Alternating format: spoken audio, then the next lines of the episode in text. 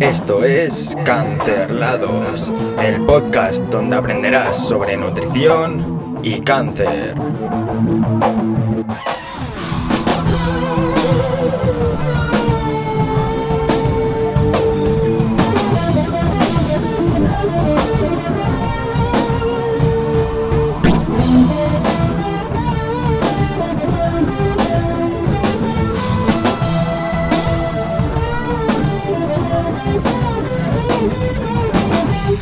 Muy buenas tardes, días, noches o madrugadas. Todo depende de dónde y cuándo me estés escuchando o viendo.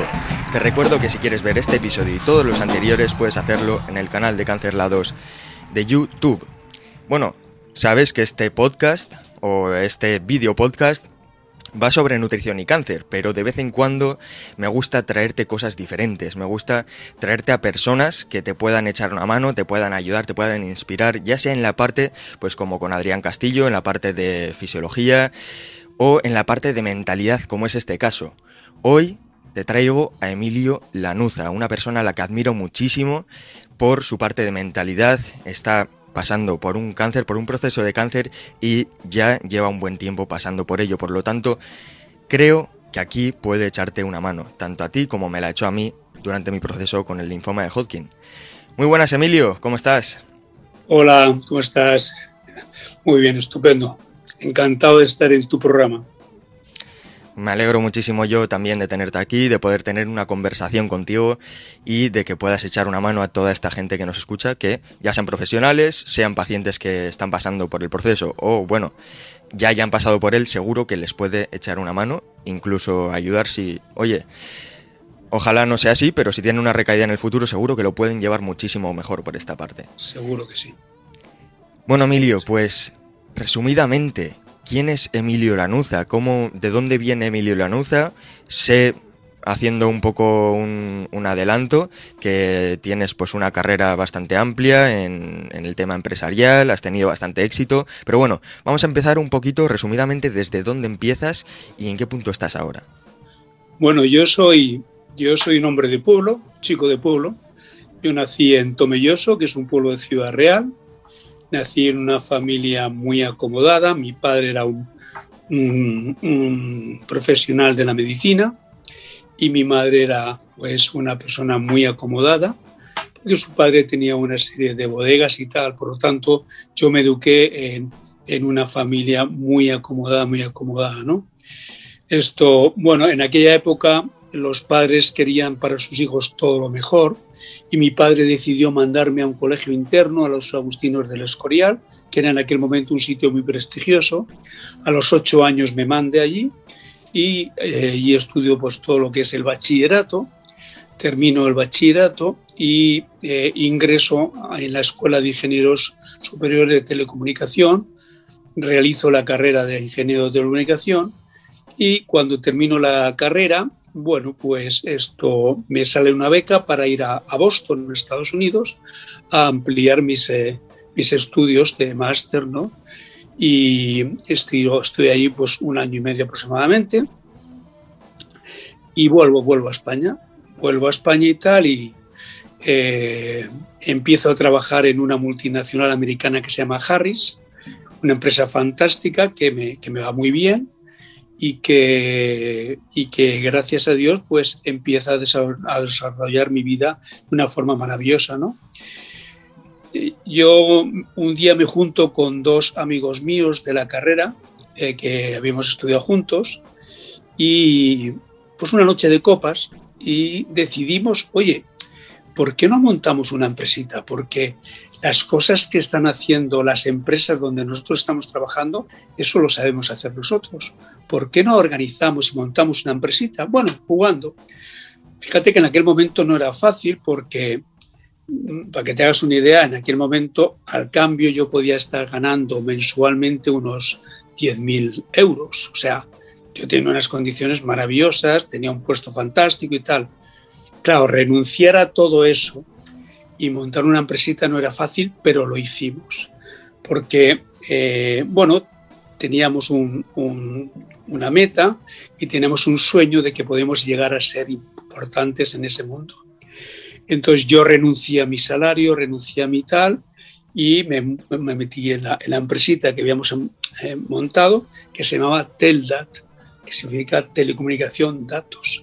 Y los otros dos compañeros y tal, y eso enseguida a los, a los dos meses se vinieron también y empezamos, empezamos pues ganando muy poquito dinero, evidentemente, haciendo funciones de todo tipo. Yo era ingeniero, era, era, el técnico y además era el que cogía la, el teléfono. Es decir, bueno, fue una, una época muy bonita que, mm, que, que, hicimos esos.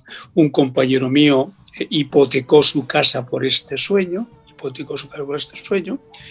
Y la verdad es que fue un proyecto empresarial muy bonito, muy bonito. Muy bonito, que fue muy duro, evidentemente, luchamos muchos, pero gracias a Dios eh, llegamos a, tener la empresa en estos momentos. Eh, la empresa tiene 1.800 empleados y somos una empresa referente en el mundo de las telecomunicaciones. Somos un fabricante de tecnología de telecomunicaciones, ¿no? De la misma forma, fabricamos dispositivos para los bancos para conectarse las sucursales con los ordenadores centrales. De la misma forma, instalamos equipos dentro de los autobuses para que den wifi gratuito a los viajeros y de seguridad. De la misma forma, vamos, estamos en los trenes de alta velocidad eh, para acceso a Internet. De la misma forma, formamos parte de la policía de Boston y toda la tecnología que utiliza la policía de Boston para eh, detectar eh, problemas en los autobuses y tal, sea nuestro. Es decir, somos una empresa con, muy orgullosa de ser una empresa española, eh, donde nuestros empleados son españoles, son de Leganés, son de Atocha, son de Aranjuez. Es decir, es una empresa que ha ido creciendo, creciendo. El 90% de los que trabajan en la empresa son ingenieros, ingenieros, porque somos una empresa de ingenieros, y tuvimos la osadía hace ocho años de comprar una empresa alemana, que eso es contracultural, una empresa alemana, no, una empresa alemana como una española, pero no al revés. Eh, esta empresa eran 1.800 empleados, perdón, perdón, eran 250 empleados y la integramos dentro de nuestra empresa. ¿Por qué? Porque ellos esto tenía una huella internacional que nos interesaba y luego complementaba el tipo de productos que nosotros fabricábamos, con lo cual nos hicimos una empresa muy potente. Somos una empresa española con 200 y pico alemanes distribuidos por nuestras sucursales.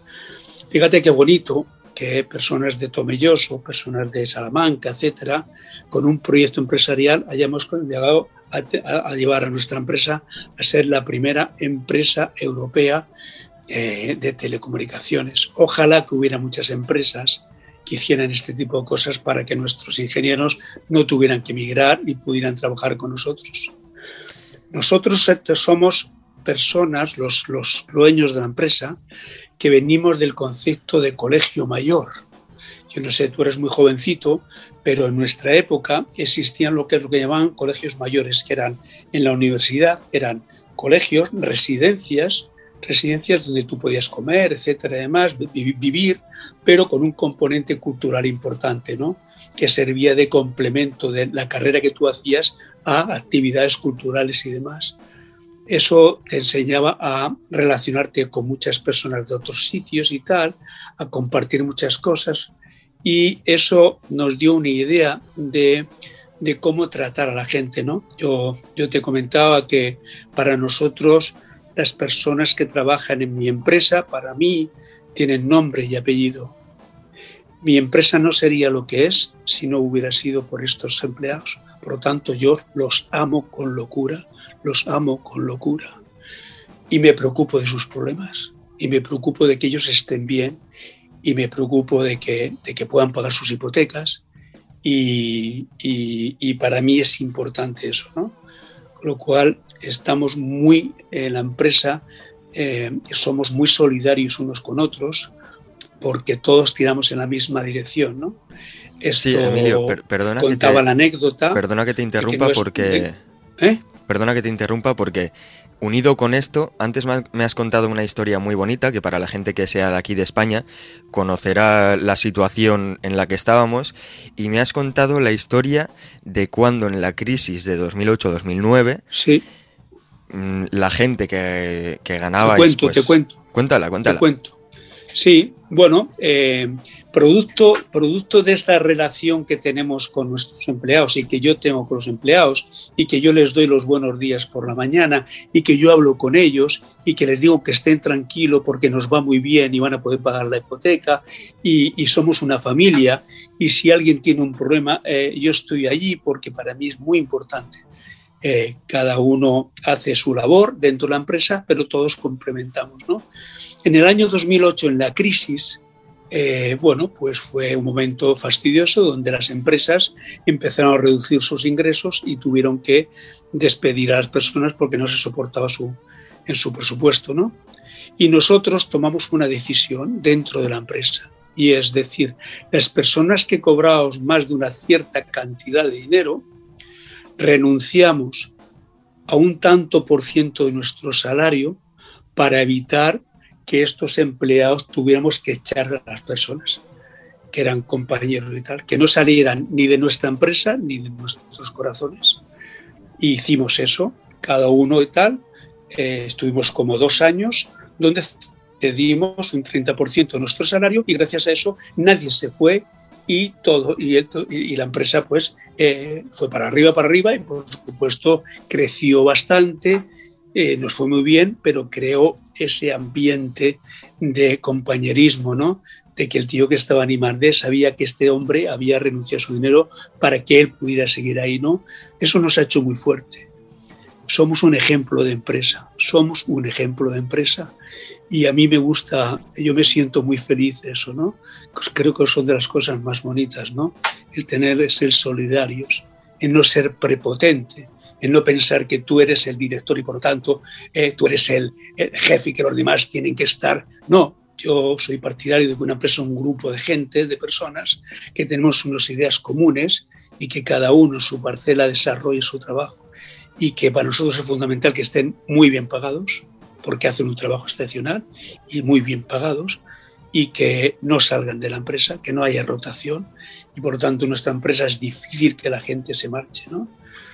Eh, bueno, es un ejemplo de llevar una empresa que los, tanto los socios como yo eh, lo tenemos muy claro, muy claro, ¿no?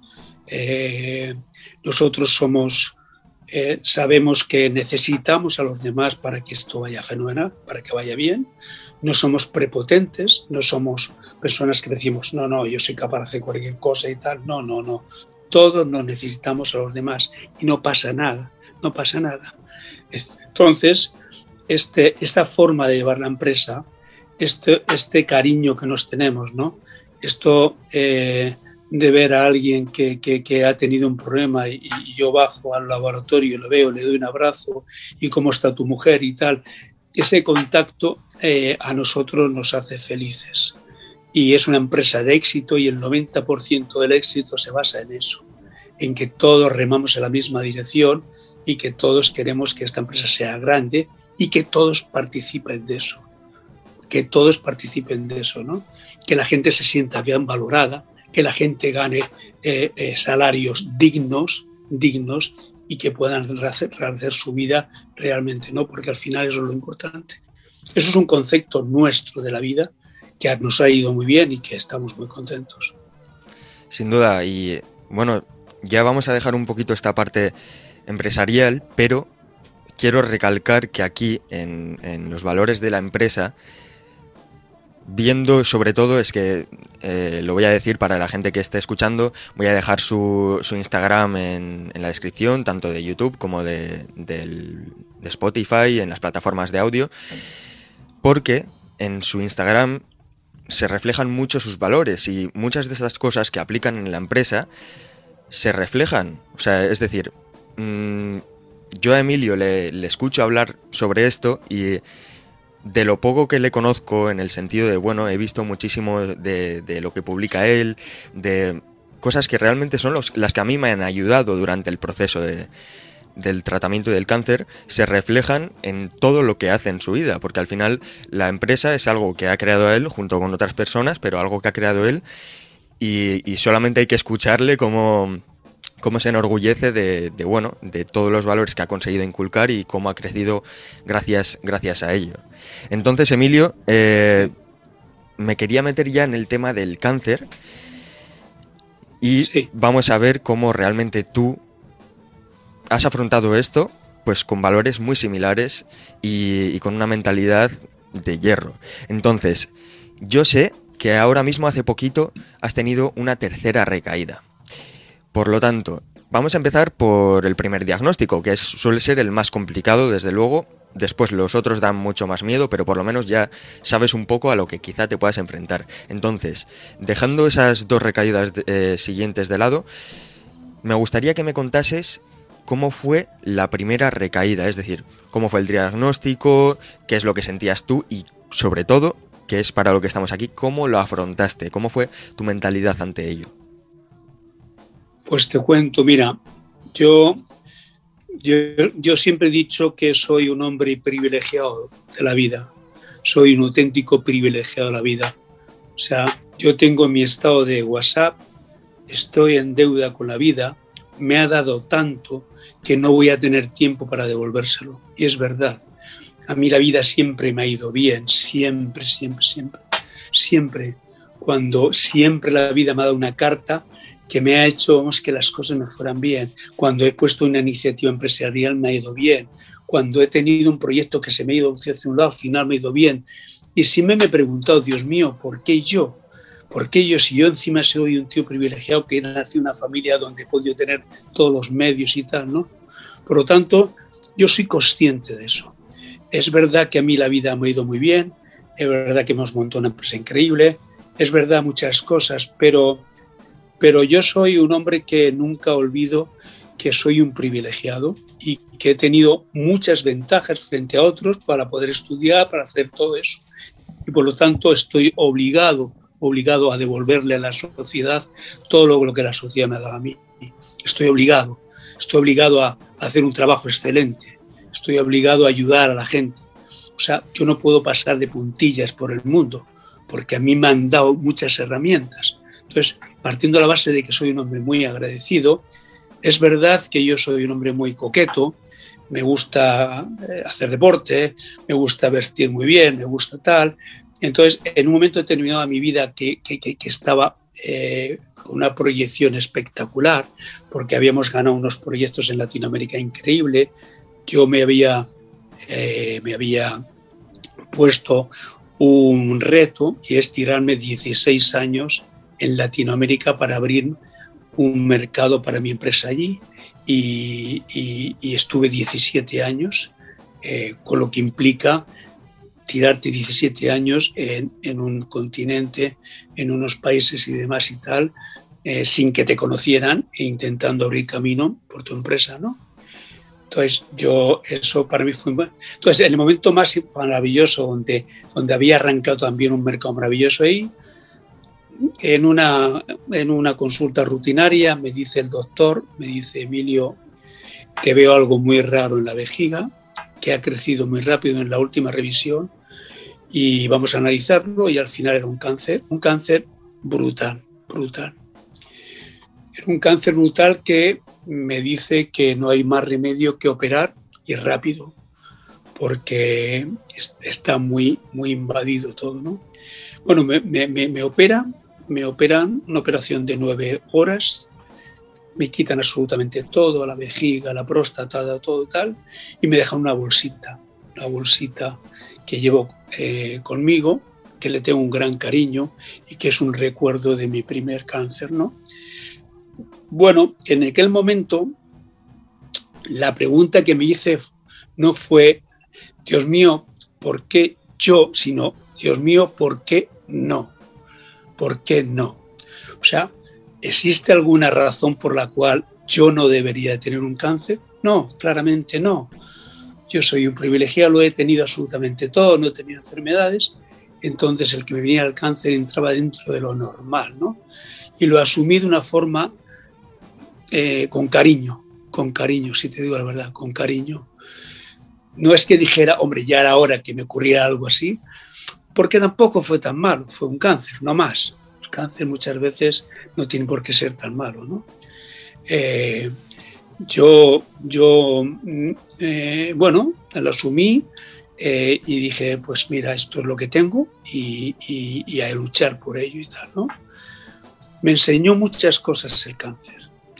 Me enseñó que, que el dinero o que tu posición es probable que no te salve de él, pero tus valores, tus valores sí que te salvan del cáncer.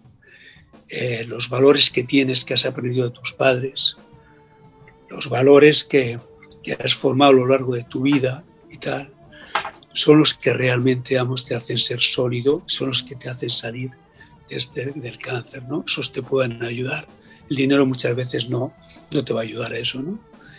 Aprendí de que hay muchas personas, muchas personas, pasándolo realmente mal y que no tenían las circunstancias que tenía yo y conviví con ellas y aprendí mucho de ellos.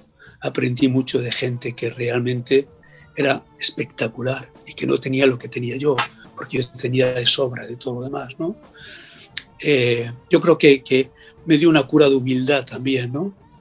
Eh, empecé a sentirme muy identificado con esa gente en esas salas con, con, con, la quimio. Yo hablaba con, pues, pues con todos, con el obrero, con el otro, con tal, ¿no? Y había una cosa bonita para todos, que es que nos sentíamos iguales, iguales.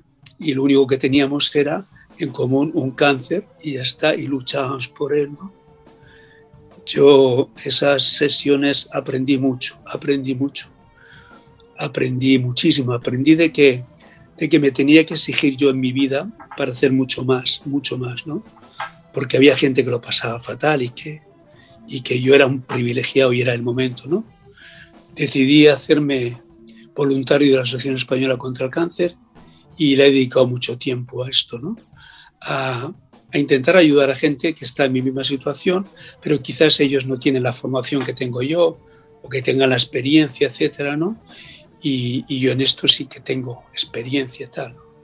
Con lo cual, el cáncer para mí ha sido algo importante, ha sido un aprendizaje y me, y me ha hecho ser mejor persona de lo que era antes. No era malo, pero me ha hecho ser mejor persona y tomar mucho más eh, conciencia de esto, ¿no?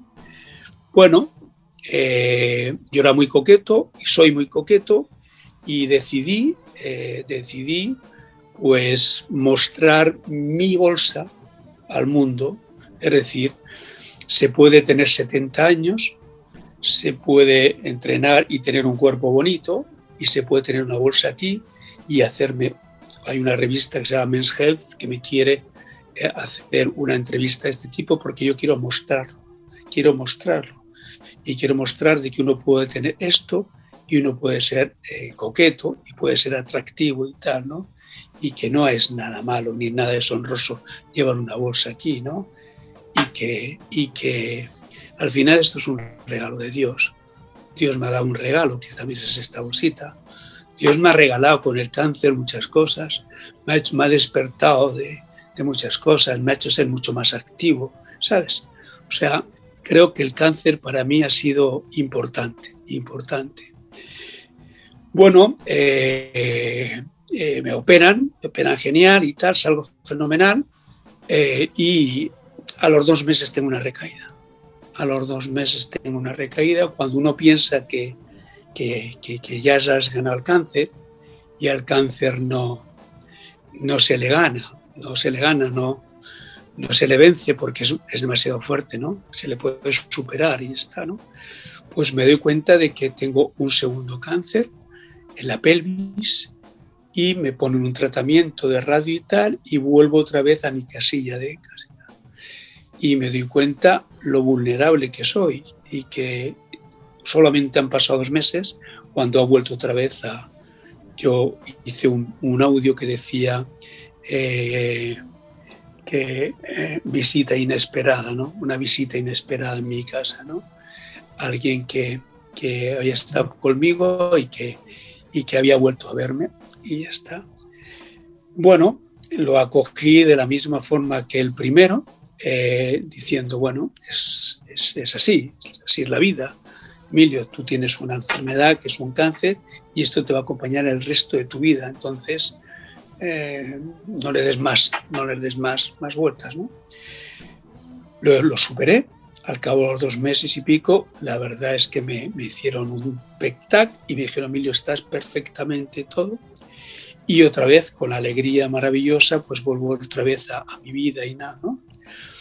Y a la primera revisión de, este, pues me detectan unas fiebres, me detectan unas historietas y me aparece un tercer cáncer, que este está en el hígado con metástasis. Con metástasis. Bueno, cuando me lo dijeron no me asusté, ¿no? Dije, bueno, entraba dentro normal que me volviera a visitar, ¿no?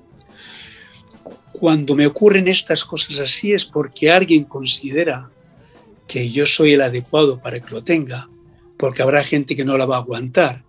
Entonces, seguramente me dado a mí porque soy más fuerte para hacerlo, ¿no? Porque esto sí que es verdad que es para... Es muy duro, es muy duro. Y tienes que tener una mentalidad determinada y tienes que ser un hombre de una forma, porque esto es durísimo. El cáncer lo que quiere es tirarte al suelo, tirarte al suelo todos los días, a todas horas y tal. Y si te dejas caer al suelo, no te vuelves a levantar en la vida. Entonces te tienes que, que, ponerte de pie. Yo después de los dolores de por la noche me voy a mi gimnasio a entrenar con mi, con mi entrenador personal. Eso me genera un estado fantástico de más y vuelvo otra vez a seguir luchando y luchando y luchando porque yo amo la vida, porque yo amo la vida y tengo una vida fantástica y tengo una vida maravillosa. Y entonces yo lo que quiero es, es eh, que el cáncer, bueno, y un tratamiento, que yo le dedique el tiempo que le tengo que tratar, que son unos días, pero el resto del tiempo se lo dedico a mi vida, a mi vida, a ser feliz, porque ese es mi objetivo, y a hacer felices a las personas que están a mi alrededor, porque de esa forma yo soy muy feliz. Y el cáncer me acompaña, pero no me altera mi vida. Y ese es el concepto que tengo yo de este tema, ¿no? Yo estoy feliz, Aitor, si yo te digo yo estoy feliz, yo soy un hombre feliz en estos momentos, pero muy feliz, muy feliz, estoy ilusionado, estoy encantado, eh, eh, estoy en proyectos nuevos y, y, por otro lado, pues estoy, bueno, pues con este nuevo cáncer y demás. Así es que, bueno, estoy en un estado, yo digo, fíjate que digo que estoy eh, pasando uno de los mejores momentos de mi vida, aunque tenga un cáncer, pero lo estoy pasando. Este es un momento maravilloso en mi vida. Bueno, Emilio, pues eh, me habías comentado antes, y bueno, has vuelto a mencionarlo, el tema del gimnasio. Hoy en día se le está empezando a dar mucha importancia al tema de la actividad física, de entrenar fuerza sobre todo para esta parte de afrontar el cáncer, ya no solamente lo que te puede aportar, por ejemplo, a ti, que te gusta muchísimo, eh, a nivel psicológico, sino lo que puede aportar al tratamiento. ¿Cómo, ¿Cómo te ha afectado a ti el poder seguir yendo al gimnasio o el directamente hacer actividad física durante el tratamiento? ¿Cómo te ha afectado a ti? Fíjate, yo soy muy deportista desde pequeño, muy deportista muy deportista. Esto me ha acompañado toda la vida y me ha ayudado tanto, tanto, tanto en mi vida el deporte que yo aconsejaría que por favor hagáis deporte, hagáis deporte todo el mundo, ¿no? Porque es algo maravilloso en la vida.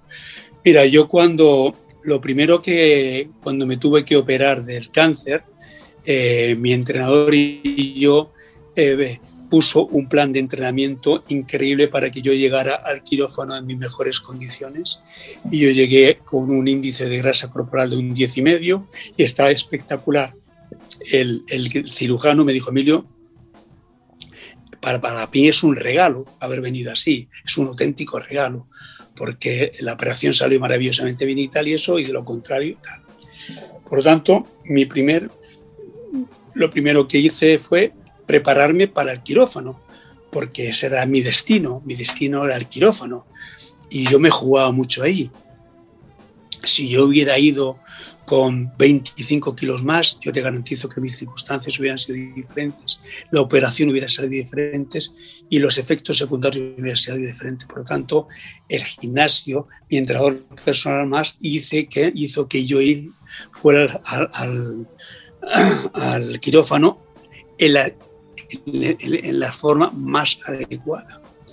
Dicho eso, eh, la consecuencia fue que cuando me operaron y tal, a los siete días yo ya me dieron alta porque mi cuerpo está acostumbrado a ese tipo de cosas. Y entonces se recuperó muy rápidamente, muy rápidamente. La oncóloga me dice, Emilio, vamos a ver, eh, en, este cáncer que tienes y demás, no hay nadie que vaya al gimnasio, porque, porque, nadie, porque no tienes fuerzas, porque además tienes el hematocrito por el suelo, porque tienes un cansancio brutal, porque tienes dolores, etcétera, demás, y por lo tanto está. Ella me conoce y dice, lo curioso tuyo, Emilio, es que tú eres capaz de convencer a tu cuerpo de que está mejor y tal, y tú sigues yendo al gimnasio. Dice, mira, no hay nada mejor o sea, si tú puedes, no hay nada mejor, nada mejor que para un enfermo de cáncer ir al gimnasio y hacer ejercicio de pesas. No hay nada mejor. No existe nada mejor, nada, nada. Por lo tanto, el que estés haciendo eso es maravilloso para ti, porque esto, el ejercicio de pesas es, es, es realmente uno de los mejores ejercicios para cualquier patología de cáncer.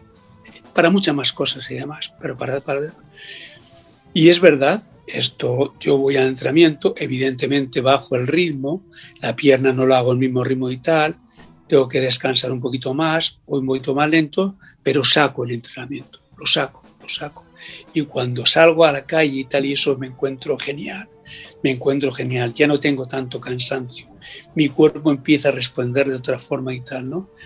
Y entonces yo todos los días, todos los días voy a mi gimnasio, todos los días. Ella se asombra, la oncóloga se asombra, pero yo voy, me cuesta, pero yo sigo haciéndolo y mi mejoría es impresionante. Es decir, yo hace cuatro días estaba jodido, jodido, jodido y ahora mismo me puedes ver que mantengo unos niveles bien, eh, tengo una, una actitud perfecta y estoy genial. Entonces, eso te da mucha fuerza para luchar contra el cáncer.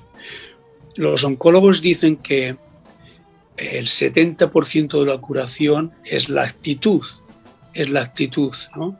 Ellos dicen eso.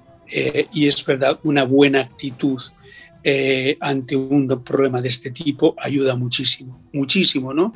Si además tu cuerpo lo preparas bien y lo entrenas bien y está bien entrenado, etcétera, es, es, un, o sea, es el primer choque para luchar contra esa enfermedad.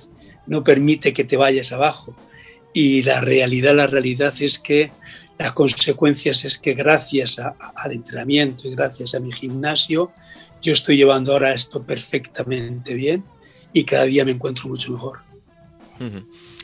Sí, eh, ya te digo, o sea, es lo que ahora mismo se le está dando un enfoque, porque siempre lo que decían, no, pues vete a andar, o vete a dar un paseillo, o vete a hacer... No, no, no. Eh, el cuerpo pierde fuerza con eso y lo que te va a permitir el entrenar pesas es mantener esa fuerza, mantener o tratar de mantener esta masa muscular, reducir ese cansancio. Se ha visto también efectos en la reducción de efectos secundarios, como tú mismo estás comentando. O sea, realmente el entrenamiento de fuerza es súper, súper importante en personas con cáncer. Fundamental, fundamental, fundamental. Los oncólogos, los médicos, eh, lo, vamos, te lo, dicen que es lo mejor que se puede hacer, vamos, para, para mejorar, vamos, en, eh, la lucha contra este tipo de enfermedades. Entrenamiento de pesas. Sin duda. Bueno, Emilio, pues vamos a ir a la última pregunta, que es la más ostras, que reflexiva podríamos decir. Yo creo que es la más reflexiva, sobre todo, bueno, pues visto un poco eh, tu caso, ¿no? Una persona que en un momento donde está cumbre, que bueno, pues ha conseguido todo, le ha ido todo bastante bien, de repente le viene un cáncer que le amenaza y bueno, pues que, que nadie está libre de esto. Aquí podemos ver que nadie está libre y bueno, pues vemos también los aprendizajes que ha sacado de ello. Entonces, Emilio, después de haber vivido todo lo que has vivido, de haber conseguido muchas cosas, de, bueno, pues tener una vida como dices tú, de, de privilegiado. Si te viniera alguien en una situación hipotética y te dijese, oye Emilio, te doy la opción de que rebobines tu vida a un punto donde no tuvieras cáncer y, eh, y bueno, pues al, al, punto que tú quisieras realmente, antes del cáncer. Y después no tuvieras ningún cáncer, no, te, no se te produjese ningún cáncer, no se desarrollase, pero con el aliciente, claro, el precio a pagar sería no conseguir lo que has conseguido hasta ahora, ¿qué harías? ¿Rebobinarías tu vida sin tener cáncer o preferirías haber conseguido todo lo que has tenido y tener el cáncer también? Mira, te voy a decir algo que habrá gente que no lo entienda. Habrá gente que no lo entienda. Mira, para mí el cáncer ha sido tan importante en mi vida, tan importante en mi vida, que me ha merecido la pena haberlo tenido. Habrá gente que no lo entienda, habrá gente que diga, este tío está loco, habrá gente que diga, pues no, no, esto, yo, el cáncer me ha enseñado tanto y me ha hecho, eh, me ha hecho vivir la vida de una forma tan increíble que no me gustaría prescindir de él, no me gustaría prescindir de él. Es decir, yo he sido feliz con mi cáncer, yo he sido feliz con mi cáncer. Mi cáncer me ha enseñado, me ha enseñado a, ser mejor persona, a ser mejor tío, a trabajar con mucha más ilusión, a darme cuenta de que hay mucha gente que lo está pasando realmente mal y que está en una situación económica peor que la tuya, etcétera y demás, y está, ¿no? No, yo quiero, yo no quiero renunciar a mi cáncer. Yo ya lo he tenido y, y, y quiero tenerlo. Lo tengo y lo tengo, pero no renunciaría a él. No renunciaría a él, de verdad que no.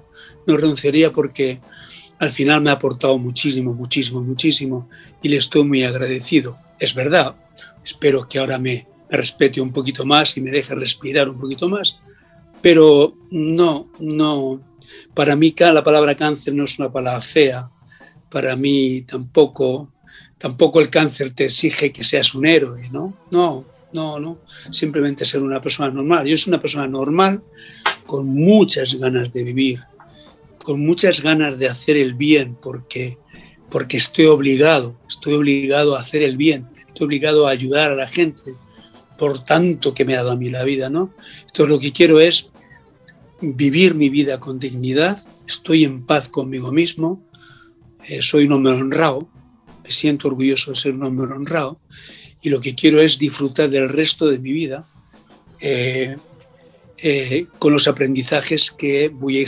teniendo con esta enfermedad que sé que me va a acompañar el resto de mi vida. Así es que no, no, no la dejaría. No dejaría el cáncer, no, no, no lo dejaría. Me lo quedo, me lo quedo. Bien, Emilio. Dos últimas cositas antes de, de despedir ya este episodio que es un poquito improvisado, pero me ha salido, me sale, me sale preguntártelo viendo cómo ves tú la enfermedad y desde tu posición, sabes que hay gente pues que quizá no, no haya tenido todo, bueno, pues la vida que has tenido tú, pero desde tus aprendizajes, ¿qué le dirías a una persona que quizá no esté en tu posición, pero le, le diagnosticasen un cáncer ahora mismo? Mira, mira, vamos a ver. Para mí una de las partes fundamentales de la vida y yo lo he hecho desde pequeñito. Yo desde pequeñito eh, le dediqué mucho tiempo a mi formación, mucho tiempo, mucho tiempo, ¿no? A formarme mucho, ¿no? A trabajar mucho dentro de mí, a, trabajar mi personalidad, porque sabía que si era muy rocoso, muy rocoso, eso me iba a servir en el futuro. Eh, y es importante porque luego en tu vida profesional vas a tener momentos muy complicados, muy jodidos, y si tú no tienes una buena base, etcétera, te va a ser difícil, eh, eh, bueno, pasarlos, ¿no? Yo, yo lo que diría fundamentalmente es el secreto de, de, de, que tú puedas pasar no un cáncer, sino cualquier otra cosa con, con, con éxito, entre comillas, es que tienes que construir una vida, una vida bonita. Tienes que luchar por construirte una vida bonita, una vida interesante. la gente que es triste, la gente que no, que, que no tiene eh, eh, cariños, que no tiene amores, que no tiene tal, al final está triste y al final cualquier cosa la destroza. Si tú te construyes una vida bonita, te la construyes y la vida se construye a base de, pues, de trabajar, de conocer a gente, de enamorarte, de tener gente que te quiere, de tener gente que te ama, de, de, trabajar eh, con grupos que están a tu alrededor, etc. Es decir, que tu vida tenga sentido, que te sientas feliz, que cuando tengas ganas de decirle a alguien, siempre tengas uno, dos o veinte personas que se acerquen y te den un abrazo y tal. Si tú tienes una vida sólida, si tú tienes una vida fuerte, si tú tienes una vida bonita, el cáncer, eh, te puede venir el cáncer, pero tienes mucho para apoyarte, tienes muchísimo para apoyarte, muchísimo, y te va a ayudar, te va a ayudar. Evidentemente, la primera vez que te dicen que tienes un cáncer es una mala noticia, punto, y ya está, pero olvídate, no te recrees en ello, no, ah, joder, qué putada, tengo un cáncer. No, no, no, olvídate. Y a partir de ahí, utiliza esa parte de tu vida que es tan bonita, tan maravillosa, tan rica, utilízala, vamos, en la hora de luchar contra el cáncer. Y te va a ayudar muchísimo, te va a ayudar muchísimo, mucho, mucho, mucho. Porque si tu vida es dura, si tu vida es triste, si tu vida es muy apagada y tal, el cáncer te va a destrozar, te va a tirar al suelo.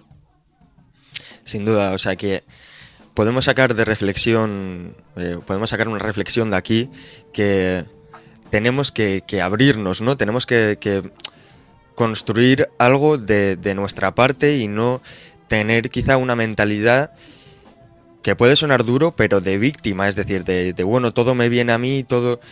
No, abrirte eh, a los demás, querer, querer a las personas y, abrirte a que te quieran también de otra manera. Claro. Porque... Fíjate, Héctor, fíjate que cuando eh, hay dos concepciones, ¿no? Cuando a alguien le llega un cáncer, esa persona que está sin vida agradable, lo primero que dice esto es un castigo de Dios. Esto es un castigo de Dios hacia mí y tal. Es porque, porque tu vida es, es triste, porque tu vida no tiene sentido, porque tu vida es tal, y lo primero que se te ocurre es que hay un ser superior por ahí que te va a dar a ti justo eso como castigo, ¿no? Te puedes imaginar que eso es una auténtica burrada, ¿no? Aquí no hay castigo de Dios ni hay castigo de nada. Aquí todos tenemos una probabilidad de que alguna vez en la vida nos ocurra esto y nos ocurre y ya está. Cuando tú tienes una vida buena, cuando tú tienes una vida esto eh, rica, rica, y te llega esta noticia y la, y la asumes un poquito, el simplemente el, el estar con gente que te quiere, y simplemente eh, el compartirlo, eh, simplemente el, ponerle el foco y tal, hace que te, que te encuentres con fuerzas, que te encuentres con mucho ánimo, ¿no? Para abordarla esta, ¿no? Sabes que no estás solo, sabes que hay gente alrededor, sabes que hay gente que te va a llamar y te dice, estoy a tu lado, estoy a tu lado, tranquilo, estoy a tu lado, te mando un abrazo muy fuerte. Eso es fundamental. Yo te voy a contar una anécdota. Yo en Instagram eh, se puso en contacto conmigo una señora cuyo hermano estaba en una cama con un cáncer y me dijo, dice, mira Emilio, le he puesto uno de los vídeos que tú has hablado del cáncer y le ha dado tanta alegría y tal, porque el hombre no se levanta y no tiene ganas. Esta señora tendría unos 70 años y el marido y el hermano unos 60 y tantos. Y yo le dije, ¿te importa que le llame? ay, usted le llamaría. Digo, sí, sí, yo le llamaría. Y yo le llamé a él y le dije, oye, mira, yo me llamo Emilio y tal, y tenemos una cosa común los dos, es que tenemos un cáncer. Y por lo tanto algo nos une y tal. Y, y, me ha dicho tu hermana que estás en la cama, que no te levantas mucho y tal, y eso. Digo, mira, a mí me gustaría jugar contigo, ¿no? Y te voy a jugar contigo porque a mí me ha venido muy bien. Digo, esto, tú, te gusta vestir, ah, a mí me ha encantado siempre vestir, me ha encantado y tal y eso, y eres coqueto, ay, sí, me ha gustado mucho y tal. Bueno, pues yo le convencí al hombre de decir, oye, ¿por qué no todas las mañanas, cuatro días a la semana, te levantas, te duchas, te pones un traje imperfecto y demás, te levantas y vas con tu hermana y, desayunas con ella. Y desayunas con ella y luego te das un paseíto y tal eso. Todas las mañanas, todas las mañanas ten la ilusión de levantarte, mirarte al espejo, mirarte, verte bien y ponerte guapo y tal. Y, has hecho deporte y sí, me encantaba el tenis y demás. Digo, pues te voy a hacer una propuesta y es que eh, vas a jugar dos juegos a la semana dos jueguecitos nada más, pero vas a hacerlo y tal. Y así nos vamos a dividir y tal. Eso. Yo te voy a llamar por la noche a ver qué tal. Y estuvimos así y el hombre empezó a cambiar, empezó a cambiar. La hermana me dijo que estaba feliz, que, que, que estaba feliz y no sé cuántos. Por desgracia, por desgracia, hace poco me dio la noticia de que había muerto, pero murió de una forma diferente a que se hubiera quedado en la cama, resignado y demás, a luchar todos los días por levantarte, por mirarte, etcétera y demás. Es decir, es muy importante darle sentido a tu vida. Es importantísimo tu vida, porque incluso en los peores momentos, cuando tu vida tiene mucho sentido, se resuelven los problemas de una forma muchísimo más fácil. Qué bueno, Emilio. Joder, esta, esta última historia que me has contado es, yo creo que va a ser súper útil para la gente que escuche este episodio porque al final lo que estábamos comentando igual suena como lo típico que te dicen, sí, no, sé feliz, eh, sé bueno con la gente, sé... Vale, pero ¿cómo? Una, una, persona que está en esta situación, ¿cómo puede empezar a hacer eso? Pues cosas tan simples como levantarte de la cama, arreglarte un poco, salir, salir a donde puedas o, o, hacer lo que puedas, por lo menos, coño, moverte, mover el culo y decir, bueno, pues voy a hacer algo que me gusta, aunque sea un mínimo que me gusta, como el tema del tenis también, dos juegos a la semana que no es, no es tanto, pero para esa persona ya va a ser mucho más. Y en el caso como de este hombre, pues bueno, hay personas que llegan al final de la vida, pero como ya he dicho en algún otro episodio, puedes llegar al final de la vida mal y resignado, decir, bueno, pues joder, pues estoy así mal y tal, o puedes llegar dentro de lo que cabe feliz y no arrepentirte de, por lo menos lo que has hecho en el final de tu vida.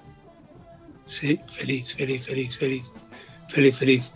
Yo recuerdo eh, una de las cosas que me han, impresionado en las redes sociales. Yo empecé en las redes sociales tarde, justo cuando apareció el cáncer, porque quería, quería compartir cosas mías, ¿no? Eh, y, la verdad es que hubo algo que me impresionó. Eh, uno de mis vídeos lo ponía una enfermera en un departamento oncológico de un hospital y me decía que se animaban, que, les hacía ilusión y tal y eso. Me dijo que una, había una señora, una señora que, que la verdad disfrutaba mucho con esta historia y me dijo la enfermera que había muerto, pero que el día anterior a su muerte le había dicho, oye, llama a Emilio y dale las gracias por el vídeo. Yo nunca en mi vida había llorado tanto por alguien que no conocía, porque era increíble. Esta persona, un día antes, para decir, dale gracias a Emilio por el vídeo y tal y eso. O sea, a mí me enseña tanto esto, esto las redes, me enseña tanto todo esto, me ha hecho ser tan sensible que de verdad que, que yo estoy muy agradecido y que, y que voy a dar todo lo que pueda de mi vida, vamos, para intentar echar una mano a cualquiera que me necesite. Muy bien, Emilio. De verdad, te agradezco muchísimo todas tus palabras. Ha sido un placer enorme. Estas últimas palabras han sido increíbles, de verdad. Y eh, pues nada, muchísimas gracias de nuevo por estar aquí, por haber aceptado la invitación, por habernos enseñado y, abrirte a las personas que me escuchan. Y nada, pues te mando un abrazo desde aquí. Pues un abrazo muy fuerte. Es un honor para mí haber estado en tu programa. Sabes que yo te tengo mucho cariño también. Desde que conocí que tuviste tu, tu cáncer y tal, eh, tu primer cáncer, cómo lo abordaste, cómo lo trabajaste. Me parece que eres una de las personas de las generaciones jóvenes que tenéis mucho que decir y mucho que hablar eres un tío inteligente, un tío listo, transmites muy bien y sobre todo eres una excelente persona y yo me siento muy cómodo como la gente contigo. Muchísimas gracias, Emilio. Pues nada, quería ya despedir este podcast. Ya os vuelvo a repetir que si queréis ver este episodio y todos los anteriores lo tenéis en, en, YouTube, lo tenéis en todas las plataformas de audio y nos vemos en el siguiente episodio. Un saludo.